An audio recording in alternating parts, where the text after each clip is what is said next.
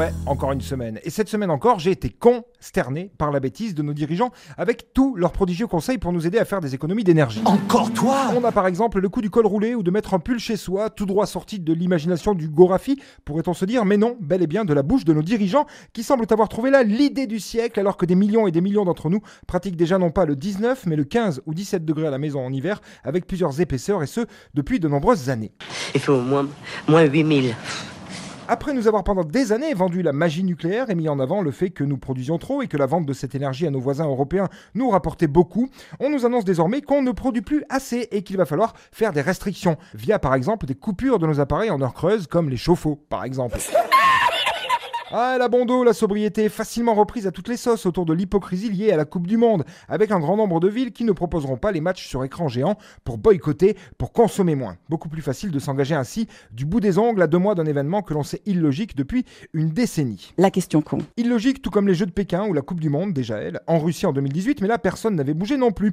Moi, m'est avis que si la France se qualifie pour les quarts de finale, les initiatives privées pour inviter les gens à se réunir seront nombreuses tant il y aura matière à générer du profit. Et puis en ce qui concerne les écrans géants, excusez-moi, mais on n'est plus en 2002. hein. Maintenant, presque tout le monde a un écran géant chez soi. Donc bon, toutes ces municipalités ne feront pas grand-chose de concret à mon sens. Pisser dans un violon. Et puis cette semaine aussi, le monde s'est offusqué de l'attribution des Jeux asiatiques d'hiver à l'Arabie Saoudite. C'est vrai qu'il y a de quoi devenir fou. Bah oui, déjà, j'ai découvert à cette occasion que des Jeux asiatiques d'hiver existaient. Et j'ai aussi découvert que l'Arabie Saoudite, eh bien, c'est en Asie. Bon, ok, ok. C'est vrai qu'avec les mouvements tectoniques, on perd vite ses repères. hein.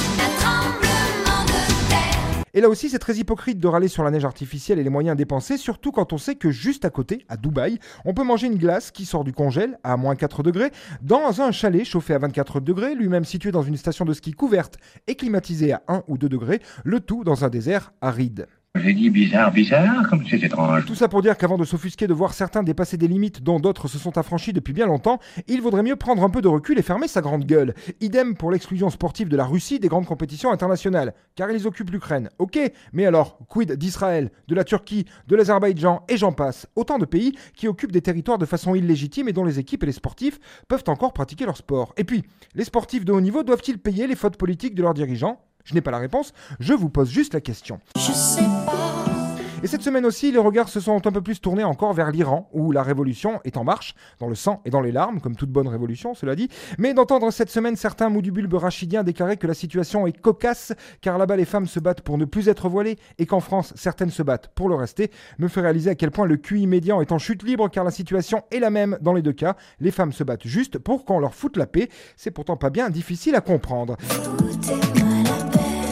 Et je vous passerai ma colère au sujet du secrétaire général de l'Élysée, Alexis Colère, mis en examen pour prise illégale d'intérêt et qui reste pourtant en poste, malgré l'intégrité sans faille de notre président qui déclarait avant son premier mandat Un ministre doit quitter le gouvernement lorsqu'il est mis en examen. Pas besoin de vous faire un dessin. Si, vraiment il faut, bah imaginez un anus bien dilaté, bien rougi par des heures de pénétration non lubrifiées, non désirées et extrêmement douloureuses, bah c'est...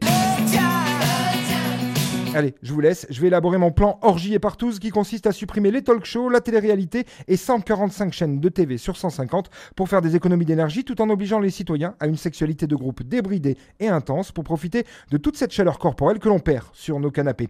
Bonne bourre, mes petits cons, plus cons que vos parents, mais hélas moins cons que vos enfants. Il a chié dans toute la pièce. Ma maison est pleine de merde C'était la semaine de Vinceau.